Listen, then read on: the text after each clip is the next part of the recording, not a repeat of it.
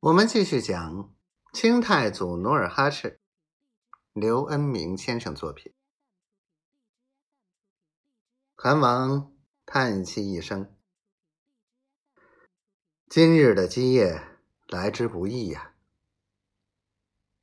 老话说：“创业难，守业更难。”阿巴亥慢慢的把话题引到韩魏上，故作忧虑的样子说。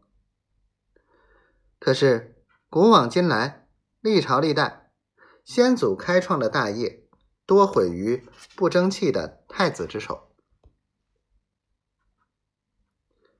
对对，西汉时，汉平帝九岁称帝，由于年幼无知，大权旁落，叫王莽废掉。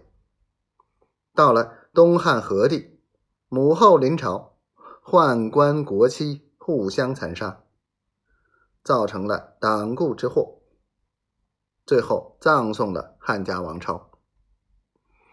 西晋时，晋武帝大封同姓子弟为王，造成各自为政，酿成八王之乱，群雄混战。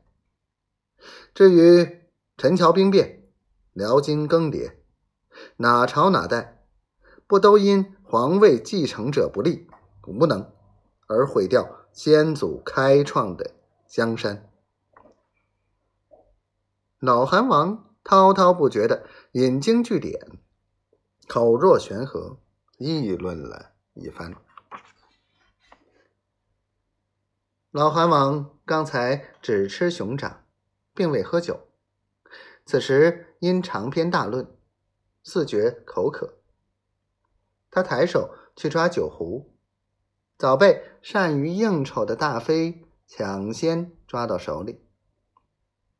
大飞连忙给韩王倒了满满一杯，双手举着送到韩王唇边。老韩王张口喝光。大飞笑着问道：“韩王爷，对您的韩位，您有啥想法？”老韩王闭口不言。